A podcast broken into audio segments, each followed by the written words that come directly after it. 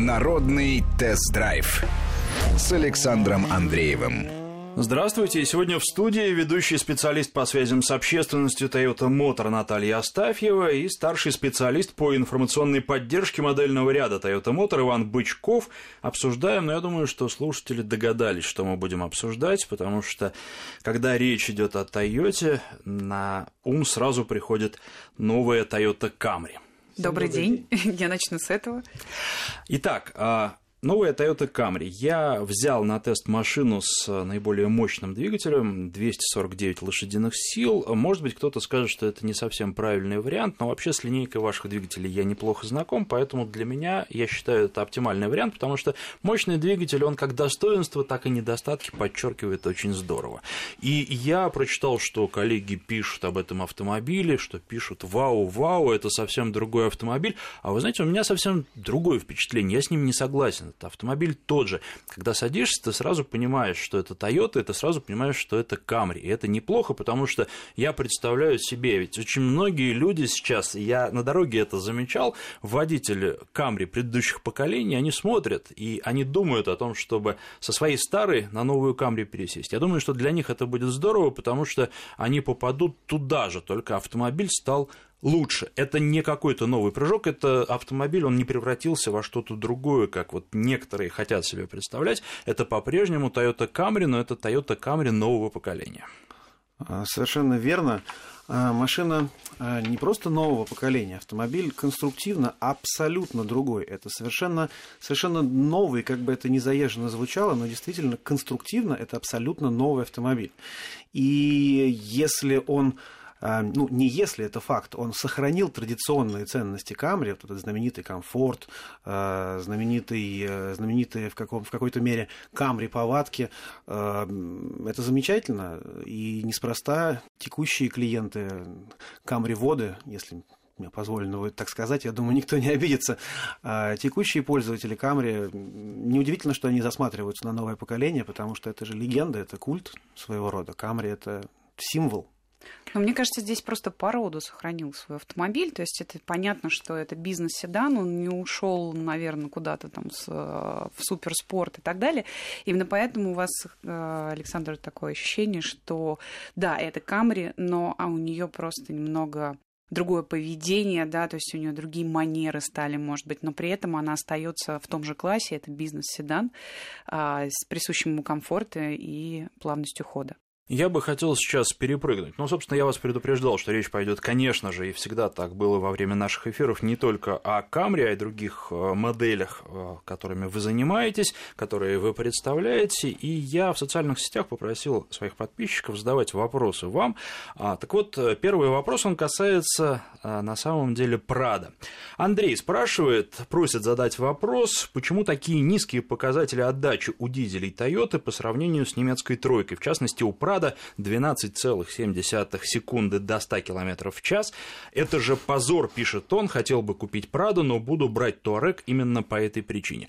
Вы на самом деле на подобный вопрос в одной из наших программ отвечали, и я, собственно, могу э, сказать от себя э, просто потому, что Прада это не Туарек, точно так же, как и не Q7 и не какой-нибудь другой автомобиль, потому что Прада это Прада. Конечно, Прада, Прада это рамный внедорожник. Это э, достаточно тяжелый автомобиль. Это не автомобиль светофорных гонок. Если кому-то нужно э, очень быстро ускоряться и всех обгонять в городском потоке, ну, по большому счету, Прада не для него.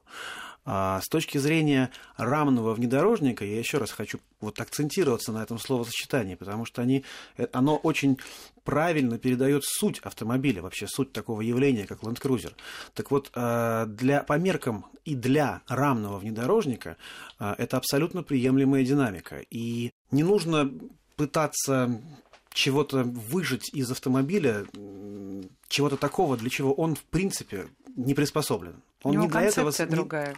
Дру... Абсолютно, Наташа, абсолютно права. Абсолютно другая концепция. Это не туарек, это рамный внедорожник. Ну и, в общем, а, здесь история из серии «Если бы губы Никанора Ивановича, да приставить к носу», ну и так далее. И тогда мы получим какой-то один автомобиль, другие вообще права на существование не имеют, да, и этот автомобиль, у меня есть большое подозрение, не будет устраивать никого, потому что в итоге такое усреднение по классу, по сегменту, оно вызовет массу нареканий у разных пользователей. Ну, это как да, и, и вашего не получится. Это как человек, если две половинки лица сделать симметричными, вот, то, к сожалению, он будет совсем уродцем. Вот, поэтому идеальных и удовлетворяющих все потребности ни классов, ни автомобилей не существует. А здесь так нужно... и слава богу. И хорошо, вот да. Он, то есть вот здесь нужно этот, искать... Вот он, этот э, разнообразный автомобильный мир, где э, на любой вкус, э, на любой кошелек, на, любой, на любые потребности что-то найдется. И поэтому каждый владелец, каждый автолюбитель, не побоюсь этого слова, может подобрать себе ту единственную, которая подойдет именно ему. И вот что касается Камри, у нее действительно у нее есть свое лицо. А кому-то может понравиться, кому-то не понравится, но на то все автомобили и разные для того, чтобы кому-то нравилось, а кому-то нет. Совершенно точно. Ну, Камри, она же ведь, э, я уже говорил, что это легенда, что это культ. Это вот такое вот японское видение, японская школа, японская инженерная школа, японская дизайнерская школа, если угодно. Это вот такое видение бизнес-седана. И ну, практика показывает, что потребителям нравится. Да, показатели прошлого года, продажи более 30 тысяч, говорят о том, что Камри способна удовлетворить очень много людей и очень много потребностей. Ну, я ваш мед немножечко так дегтя в него Давайте. подброшу, потому что, на мой взгляд, в автомобиле есть не только достоинства, которые еще улучшили, а и недостатки, которые в нем остались. Об этом чуть позднее поговорим. И я думаю, что владельцам эти недостатки хорошо известны. Как раз с самым мощным двигателем они, наверное, в наибольшей мере и проявляются являются. Но а, сейчас о конкурентах, безусловно, потому что мы не можем обсуждать только ваш автомобиль, какой бы он ни был прекрасный, поговорим и о том, кто реально соперничает на рынке с ним, вот вы сами кого можете назвать? Есть ли, а, на ваш взгляд, достойные конкуренты для Камри? Потом я выскажу свою точку зрения по этому поводу. А я, наверное, расскажу со стороны а, объема продаж. Да? То есть, если рассматривать с точки зрения объема продаж, то у Камри нет конкурентов. А, даже, скажем так, тот, кто мог бы приблизиться, потому что в разы, там, в пять раз превышает продажи ближайшего соседа. Ближай, ближайший конкурент продается э, чуть менее, чем чуть, чуть, точнее, нет, чуть более меньше в два раза, в общем. Меньше в два раза. Ну, да. все равно это в разы. В, вот. разы. А что касается по технической, концептуальной части, я думаю, что просто Ваня как раз э, лучше расскажет о том, есть ли или нет. Ну, в целом, э, ведь вот сегмент DE сегмент, как мы его называем, или E-класс, ну, тут не принципиально, но вот этот вот сегмент бизнес, бизнес-классовых седанов, он достаточно устоявшийся. А, какие-то машины не выдержали конкуренции, покинули наш рынок, а, какие-то в той или иной степени конкурируют. А, если говорить о таком каком-то идеологи... не идеологическом, а вот именно клиентском восприятии, то по результатам исследований, как это ни странно, наш ближайший конкурент это Mazda 6. А, для меня, честно говоря, было откровением. А, а если говорить о вот именно а, неком таком противостоянии, некоторых, в некотором роде подходах к проектированию машин, то это, на мой взгляд, это Passat. Пусть э, формально по отзывам клиентов они не очень-то пересекаются, все-таки это две разных школы, а, два разных видения автомобиля такого класса, но вот именно из-за этого противостояния японской школы и немецкой школы Passat это, наверное, такой идейный конкурент. Ну, как я не знаю, там Гольф и Corolla, да, как Passat и Camry, это извечное противостояние. Ну, что касается Mazda 6, здесь, на мой взгляд, все понятно, потому что это тоже японский автомобиль, и если раньше мы могли про Mazda сказать совершенно точно, что этот автомобиль красивый, ну, мне он на самом деле по-прежнему кажется самым красивым в классе, но теперь я не могу так однозначно говорить про Камри, что ну, это просто какой-то по э, дизайну середнячок. Действительно, машина изменилась, машина стала красивой, и она и по этому параметру тоже найдет э, своего покупателя, если раньше ценили за надежность, за то, что по российским дорогам подвеска, ну, практически оптимальная, наверное, лучше для седанов ничего не придумали, то теперь еще и этот фактор будет влиять. Что касается Mazda, она будет по подвеске пожестче, она, наверное, управляется получше, у нее нет вот этих недостатков, о которых я уже говорил. А вы, когда нажимаете сильно на педаль газа, машину слегка, особенно на неровном асфальте, уводит. Это было и в предыдущем поколении, и вам ее как бы нужно подлавливать слегка. И опять же, если неровный асфальт, вы резко тормозите, тоже вам приходится рулем поиграть. Это, к сожалению, осталось, и колею машину тоже чувствует. Ну, наверное, у вас на тесте была машина на 18 колесах, да? Да, на, да, да, именно она. На, на максимальных. Ну, от низкого профиля резины никуда не деться, это ну, физику никто не отменял. А что касается увода на разгоне, я, честно говоря, не обратил внимания. Может быть, не попадалось таких, э, таких условий, такого сочетания э, степени прямолинейности движения и э, неровности поверхности. Но силовое подруливание характерно для э, практически любого э, переднеприводного мощного автомобиля. Тут сложно что-то сказать. Но здесь, ладно бы С... я, если бы это были только мои нарекания, я бы, наверное, и не стал обращать, заострять на этом внимание, но это как раз то, на что обращали внимание мои знакомые владельцы Камри, mm. которые об этом говорили, и вот эта характерная черта осталась. Но это, наверное, единственное, что я, в чем я могу а, Камри упрекнуть. А, давайте начнем теперь поподробнее. Новая платформа, она российскому потребителю еще неизвестно. То есть э, те люди, которые приходили, например, катались на Приусе, они не могут сказать, что они в принципе понимают, а, как поедет новая Камри.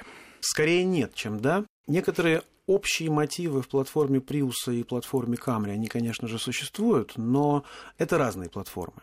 А ведь наверняка а, наши слушатели слышали, читали о таком явлении, как TNGA, Toyota New Global Architecture. А, которые вот эту самую TNGA очень часто, а, настолько же часто, насколько и неверно, называют какой-то вот новой тойотовской платформой. Это не то чтобы не совсем так, это совсем не так. TNGA – это не что иное, как глобальный модульный подход к проектированию платформ автомобилей. И в рамках вот этой вот новой архитектуры Toyota а, помимо всего прочего, создаются, вот сейчас на наших с вами глазах, создаются а, универсальные, модульные платформы для автомобилей разных классов. И на сию секунду таких платформ у компании Toyota существует уже три. Одна из них правильно официально называется GAC, то есть это Global Architecture C-класса, если угодно, да. GAC – это платформа, а, на которой создан Prius – и на которой создан а, такой автомобиль, как Toyota CHR. А, это платформа C-класса. И вторая платформа, которая существует на сию секунду, это платформа GAK.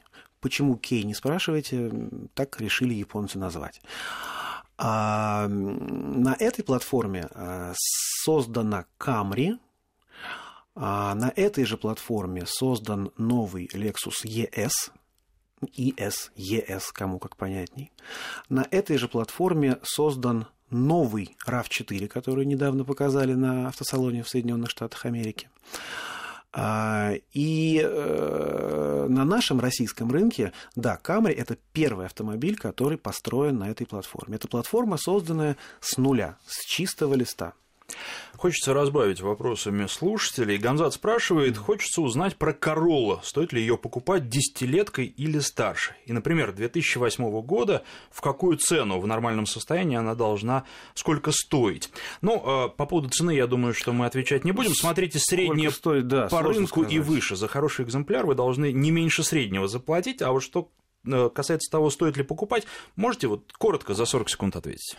Да можно и за 10 секунд. Я думаю, что стоит. Королла это э, один из, наверное, самых ходовых, самых э, проверенных временем, что называется, явлений компании Toyota.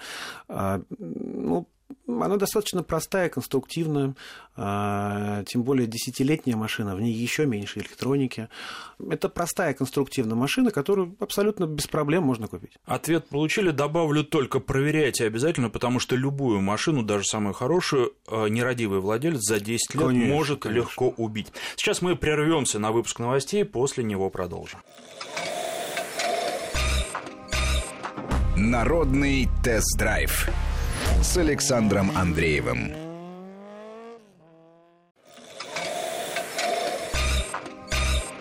Народный тест-драйв с Александром Андреевым. Я напоминаю, что в студии ведущий специалист по связям с общественностью Toyota Motor Наталья Астафьева и старший специалист по информационной поддержке модельного ряда Toyota Motor Иван Бычков. Мы говорим сегодня о Камре, формально, но хочется еще нашим гостям сказать несколько слов по поводу Короллы десятилетней или более. Да, у нас сейчас разгорелась прямо дискуссия. Этот 2008 год точно надо брать. А, да, ну это же ну, это вообще это шикарный автомобиль. А, это предыдущее поколение, ну так называемый 150-й кузов. А, ну, надеюсь, мы говорим о европейских машинах или о а, официальных российских, да, то есть на американский рынок мы лезть не будем. 150-й а, кузов Короллы прекрасный автомобиль, функциональный, надежный, безотказный.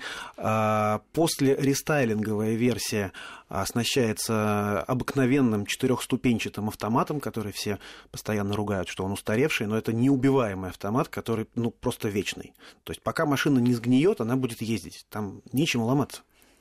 Ну и теперь возвращаемся к нашей сегодняшней героине. Сравним, продолжаем сравнивать с конкурентами. С Сонатой можно сравнить, безусловно, но я тут ехал с таксистом на Сонате, и он как раз сказал, что вот купил себе Сонату и собираюсь ее э, поменять. Жаль, жаль, что сразу Камри не дождался новую. Вот я не вру, я слушателям об этом уже рассказывал. Оптима, она хороша в исполнении, там двигатель 245 лошадиных сил есть, хороша, но э, с точки зрения шумоизоляции будет будет проигрывать э, новой Камри. С точки зрения подвески тоже будет проигрывать, потому что там подвеска такая более легковесная, и она гораздо хуже реагирует на дорожные неровности. Что касается Passat, э, ну, Passat он совсем другой. Он немножко не про это, он такой весь из себя европейский, высокотехнологичный. Кто это ценит, наверное, оценит и э, приборную панель, и все остальное. Но это просто разные машины. Машины для разных покупателей. Можно можно взять еще так, посмотреть на Audi A6, например. Ну вот, там получаешь огромное удовольствие от вождения, и это хороший автомобиль, но, с другой стороны, есть, и владельцы знают а, проблемы, которые с этим автомобилем связаны. В частности, возникают нарекания по поводу надежности. И что я еще хотел сказать, с чем, с каким конкурентом я бы хотел сравнить, причем конкурент этот обобщенный.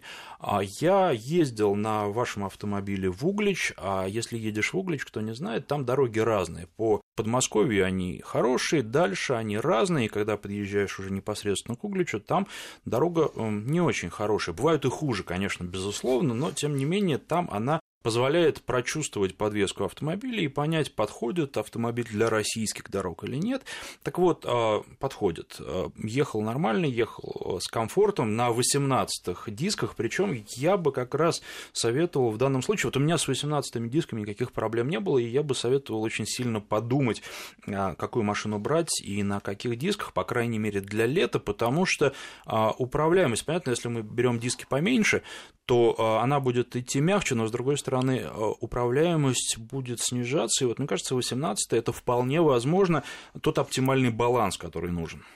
Ну, так э, конструктивно-то, в общем-то, так и задумывалось. Э, впервые в истории существования такого явления, как Камри вообще в принципе, впервые появились заводские 18-е колеса. До этого никогда такого не было ни на каком рынке. А, и, ну, само собой, если мы делаем диаметр диска колесного меньше, то есть профиль резины становится выше, увод резины, естественно, больше на, при маневрировании. А, само собой, управляемость автомобиля, острота управляемости, быстрота отклика на действие рулем, они, конечно же, снижаются. И а, 18-е колеса, ну, по нашему мнению, это действительно оптимально для Камри, то есть они в балансе с возможностями шасси.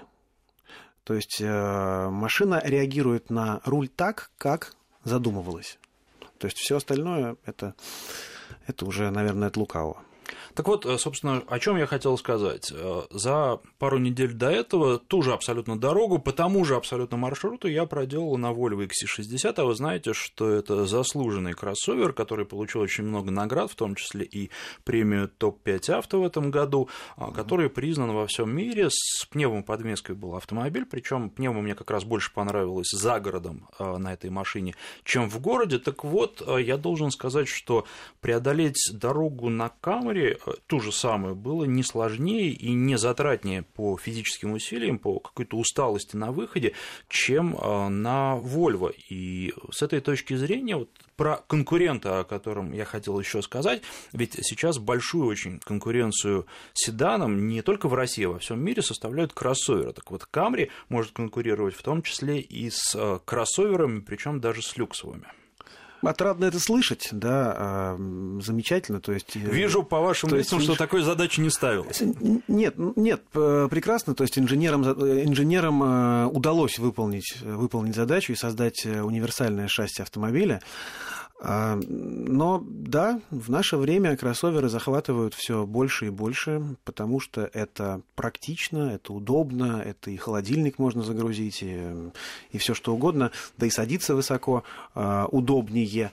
Но а, все-таки. Но я бы здесь добавила, всё-таки... что все-таки у Камри и в этом сегменте клиент есть, и он есть, достаточно конечно, стабилен. Конечно, потому что бизнес-седан, бизнес-седан это автомобиль для в какой-то мере искушенного пользователя, который попробовал одно, попробовал другое, и эм, он делает осознанный выбор в пользу седана. В пользу седана. Именно да. так. Да. Ну и здесь насчет холодильника, честно говоря, не знаю. Я не видел, я просил ну, показать мне, но не видел людей, которые ежедневно возят холодильник, если они их не продают, конечно. Ну а если продают, наверное, на других машинах ездят. А, и а, по поводу Камри, вот вы все говорите бизнес-седан. Мне кажется, это еще и очень хороший семейный автомобиль. Зимой, возможно, какие-то проблемы возникнут, особенно если зима будет такая же, как была у нас прошлой, когда много снега, когда на некоторые парковочные места просто не заедешь, если ты не на а, том же Прадо, да, вот для зимы Прада вообще великолепный автомобиль. Вот мы начали, собственно, с того, что а, лучше взять Туарек, потому что он быстрее разгоняется. Но вот, вы знаете, на Прада я, честно говоря, не только в сугробы залезать, я просто по зимним улицам с большим удовольствием ездил, чем на Туареге. Причем о Туареге я а, говорю о том, который еще мало кто пробовал, никто, наверное, из наших слушателей, о самом новом. Он очень ага. хороший, он по-своему прекрасен, но тем не менее зимой я бы а, предпочел что-то на вроде Прада. А давайте давайте дальше пойдем, потому что хочется рассказать и про новый руль, э, новый Камри. Он ведь другой, он совсем другой, да, и он в руках лежит по-другому. Это чувствуется? А, чувствуется, потому что э, это очень важно. Он на сантиметр меньше в диаметре. А Камри зачастую ругали за огромный руль, а, за ощущение на рулевом колесе, но теперь, в принципе, очень кардинально изменена а, вся система рулевого управления. Вот одна из заслуг наших инженеров, которые разрабатывали новую Камри, это то, что, вот, точнее, благодаря чему Камри так, так точно рулится. А, это не просто новое рулевое колесо, это не просто новая рулевая колонка. Это механизм электроусилителя, исполнительный механизм, расположенный не на рулевой колонке, а непосредственно на рейке. То есть это в разы увеличивает прозрачность обратной связи, то есть прозрачность понимания водителем того, что происходит с колесами в каждый конкретный момент времени. А само рулевое колесо, да, оно выверенное по хвату, очень ухватистое, плотненькое, меньшего размера, а по-другому организованы на нем кнопки, чудеса эргономики. По поводу подвески. Я уже говорил, что она очень хорошо подходит для дорог, но и управляемость машины улучшилась, причем а, улучшилась э, очень ощутимо. А подвеска стала более плотной, а, более интересной, но и вот э, доставляет машину удовольствие от вождения, от рулежки и от поездок на большие расстояния, в том числе по шоссе с высокими скоростями, а при этом в городе не доставляя никаких проблем и оставаясь вполне комфортным автомобилем. Ну вот, э, опять же, возвращаясь к теме э, вот этой вот TNG философии, э, лейтмотивом всей вот этой вот, этой вот модульной концепции TNG архитектуры, ну, конечно же, цель это создавать лучшие в мире автомобили, разумеется, а, но лейтмотивом через всю эту тему проходит низкий центр тяжести автомобиля, то есть а, архитектура кузова, архитектура подвесок, подрамники и прочее, и прочее, все э, заточено под то, чтобы максимально занизить центр тяжести машины. А ведь э, даже там на сантиметр-два более низкий центр тяжести в, применительно к гражданскому автомобилю, это очень много с точки зрения повышения стабильности, отклика, управляемости в широком смысле слова. Вот э, я думаю, что, э, да и не думаю, я уверен, что вот эти усилия по занижению центра тяжести как раз и э, позволили создать такой управляющийся автомобиль. Машина стала на 5 сантиметров ниже, при этом э, шире и длиннее. Шире не намного, длиннее тоже не очень намного, но тем не менее надо наверное, сказать, что ощущения от нее не изменились. Она не кажется какой-то большой, э, громоздкой, а как некоторые конкуренты, например, вот э, Peugeot 508, я вспоминаю ощущение, там прям едешь как будто на большом диване, и это ощущается, может, кому-то это понравится, но э, все таки в городе хочется что-то такое более маневренное, и не замечаешь каких-то с какими-то проблемами, на новой камере не сталкиваешься, точно так же, как на предыдущих не сталкивался, потому что размеры вполне, они, наверное, можно их назвать оптимальными. А Еще задавали задавали вопрос по поводу э, дорожного просвета, но я думаю, что об этом после небольшого перерыва. Напоминаю, что ведущий специалист по связям с общественностью это Toyota Motor Наталья Астафьева в студии и старший специалист по информационной поддержке модельного ряда Toyota Motor Иван Бычков. Народный тест-драйв с Александром Андреевым.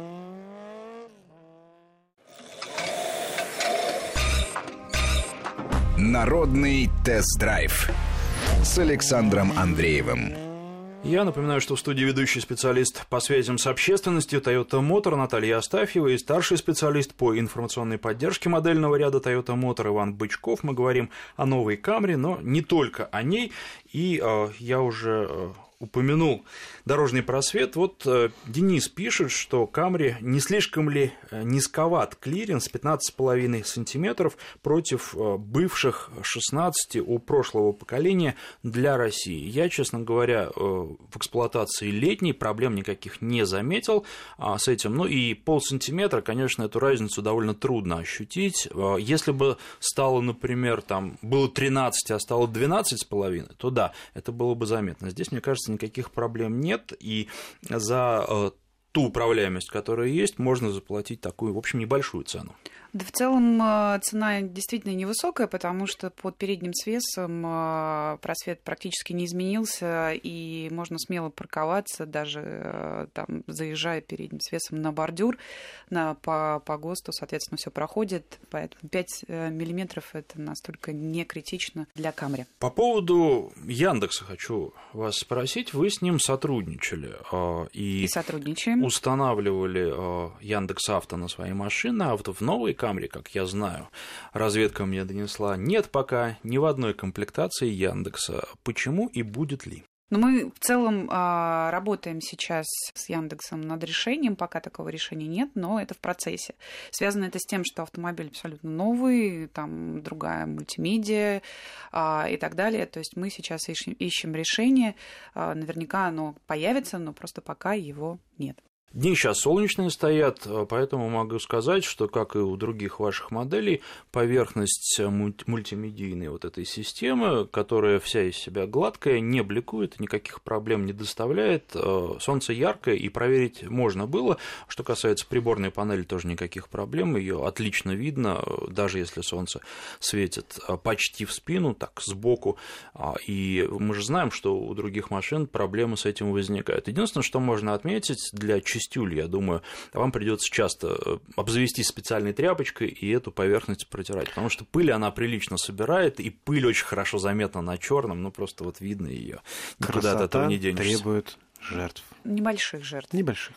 Но Т... мне еще кажется, не бликует из-за того, жертвует. что а, интерьер в новой камере, он в принципе ориентирован сейчас на водителя, он немножко развернут к водителю, поэтому то есть э, из-за этого еще также может не бликовать и так далее. То есть в целом. Ой, про интерьер можно на самом деле говорить часами. Это, ну, на мой взгляд, это вообще прорыв. То есть вот можно в нее сесть и э, час целый сидеть, нажимать на кнопочки, крутить крутилки и э, восхищаться. Ну, тем отдельной передачи, я думаю. Крутилочки это для, для меня вообще особый шик. Нет, а вы знаете, я бы на самом деле про интерьер долго говорить не стал. Во-первых, это по-прежнему Камри. Когда садишься, ты все равно видишь, что ты в автомобиле Toyota, и он, да, изменился, он стал несимметричным, он э, интереснее стал, но при этом, опять же, все на месте, никаких проблем не возникает. Сказать, что он прям какой-то вот супер-пупер какой-то, я бы тоже так не стал говорить, но, по-моему, он любителей уж по меньшей мере, японских машин не разочарует. Любители европейских машин, может, э, и поворотит носом и скажет, что а Найдут, можно, можно и получше. Придраться. Да. В общем, э, не проблематично и не критично, на мой взгляд. То есть э, интерьер многим понравится.